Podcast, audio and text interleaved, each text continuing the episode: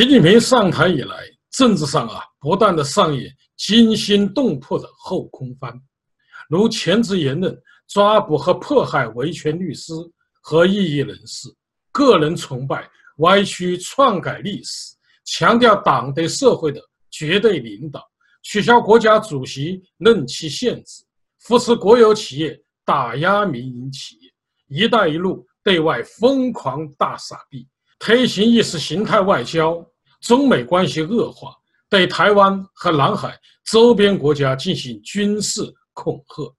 习近平的路线明显与江泽民、胡锦涛不同，他试图将中国从邓小平的后极权主义时代拉回到毛泽东的极权主义时代。人们惊呼文化大革命将要重演，其实啊，不是将要重演。而是已经重演，并正在从习近平的文革试炼区向全国泛滥，并最终可能席卷全国。去年十二月十八日，习近平在纪念改革开放四十周年大会的报告中，他曾说：“未来必定会遇到难以想象的惊涛骇浪。”这句话，很多人将它理解为习近平逆历史潮流。必将招来天怒人怨，但他们忽略了另一方面，那就是习近平将对中国人发动一场前所未有的战争。如果得逞，中国人将会付出比毛泽东的文革更惨痛的代价。这是一场怎样的战争？为什么说它已经打响？因为它真实的发生在习近平文革试炼区新疆。习近平和他的酷吏陈全国开展的文革具有以下特征：一、建立集中营。习近平二零一四年就开始推行新疆再教育营，这些被中共称为去极端化培训班或者教育转化培训中心。有统计数字显示，尽管新疆人口仅占中国人口总数的百分之一点五。但每五个被逮捕的中国公民中，就有一个来自新疆，有四分之一的维吾尔人失去了自由，在一些敏感地区，被关押人数的比例甚至占到了区域人口的四成。根据国际非政府组织从卫星图观察的结果，二零一四年当年，中国新建成的类似监狱。和集中营的建筑物面积，从之前的每年二三十万平方米增加到六十万平方米，二零一八年更增至近一百四十万平方米。联合国消除种族歧视委员会称，有可靠情报证明，中共在新疆集中营秘密囚禁了百余万维吾尔族人。在教育集中营内，酷刑、虐待行为普遍。而这些人没有被起诉任何罪行，也无法通过任何法律途径维权。维吾尔族女士米拉在埃及结婚，并育有三名子女。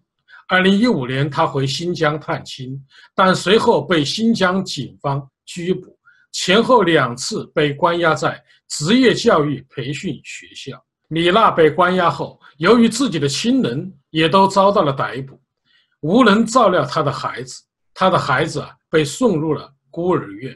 期间，他的一个不到一岁的孩子死亡，另一个孩子耳朵失聪，成为聋哑人。二零一八年，米娜回埃及后才知道，她的丈夫因寻找他们也到了新疆，之后便被抓走，被判刑十六年。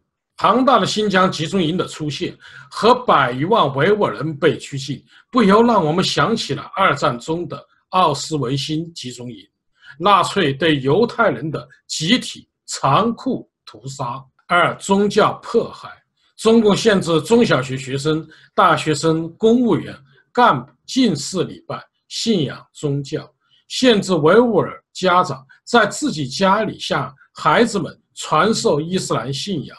并鼓励儿女举报父母的宗教行为，收缴维吾尔人家庭私人收藏的《古兰经》以及其他伊斯兰教读物，以及维吾尔家庭礼拜毯等。三、文化灭绝。中共限制新疆一切中小学使用维吾尔语教学，企事业单位公务员、职工也必须讲汉语，不得在工作场所使用维吾尔语。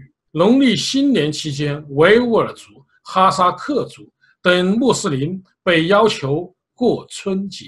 穆斯林妇女科赛对记者说：“他们从不过汉族人的传统节日。”有官员警告。如果不过春节，将会被送入再教育集中营；如果不贴春联、不挂灯笼，就说你是两面派，然后把你送到教育营。各类维吾尔语版宗教、历史、政治、文学书籍正在被收缴下架。中共新疆维吾尔自治区去极端化条例将维族妇女戴罩袍、男人蓄须等行为。与极端主义相提并论，并加以禁止。新疆的文化灭绝与文革中的破四旧和建立无产阶级新文化运动何其相似！文革中就发生了将猪头挂在穆斯林的脖子上游街事件。四、消灭知识分子和文化精英。中共以打击双面人为借口，以各种名义指控、抓捕、判刑。著名维吾尔知识分子、作家、文学艺术家、诗人和歌唱家等。维吾尔人权计划上周发布一份报告，表示中共当局正在新疆大规模关押维吾尔知识分子，目前已知有三百三十八名大学教授、记者、编辑和歌手被关进再教育集中营，其中有五人已确定。在关押期间死亡。中共对新疆维族知识分子的迫害，其目的在于文化灭绝和进行愚昧教育。这不由让我们想起当年反右运动和文革中几百万知识分子惨遭迫害。五、滥杀无辜，对不服从、表达不满、反抗的维吾尔人，无论男女老少，无论以何种形式表达反抗，一律抓捕。屠杀，轻者重刑，重者当场以恐怖分子的名义枪杀，或者被迫失踪。中共通过这种滥杀无辜，也是企图威慑其他维吾尔人，杀鸡儆猴，告诉维吾尔人出路只有一条：或者接受同化奴役，做顺民；反抗、表达不满将被抓捕和枪杀。无法无天是文革的。典型特征：任何人一旦被戴上反革命的帽子，就可以不经任何法律程序而被逮捕和杀害。综上可见，中共在新疆的暴行具有鲜明的反文化、反人性、反法治和反人权的特征，与毛泽东的文化大革命具有本质上的一致性。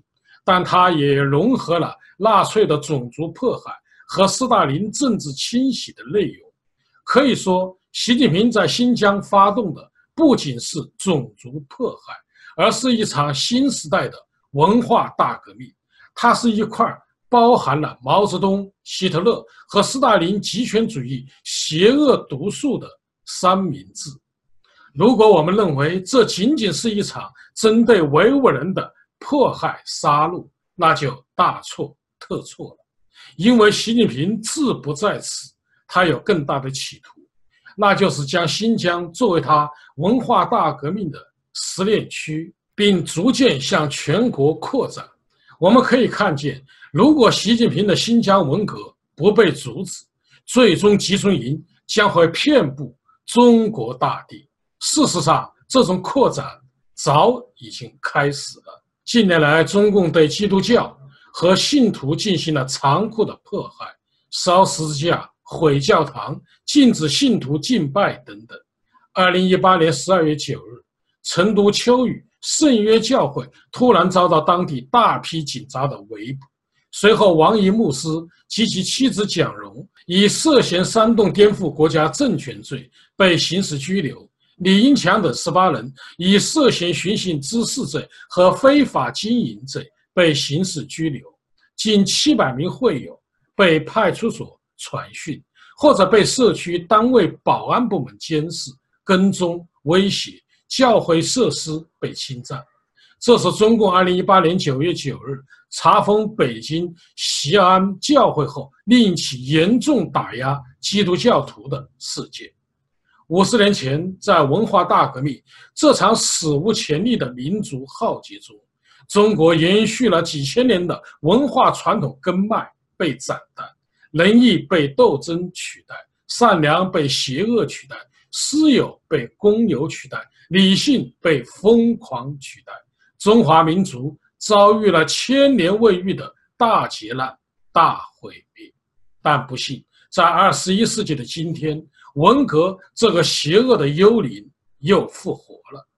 有些汉族朋友对发生在新疆的人权灾难漠不关心，甚至认为，尽管中共在新疆的统治没有人权，但新疆近年来没有发生重大刑事案件也应肯定。对此观点。我感到很悲哀，因为这种貌似客观的一分为二，没有正义，纵容邪恶。或许他们认为，在纳粹枪口下的窒息也是一种静美，宣泄浸泡的花朵也是一种美丽。我想问你：愿意去集中营吗？你愿意生活在奴役之中吗？你不关心你身边人的生死存亡。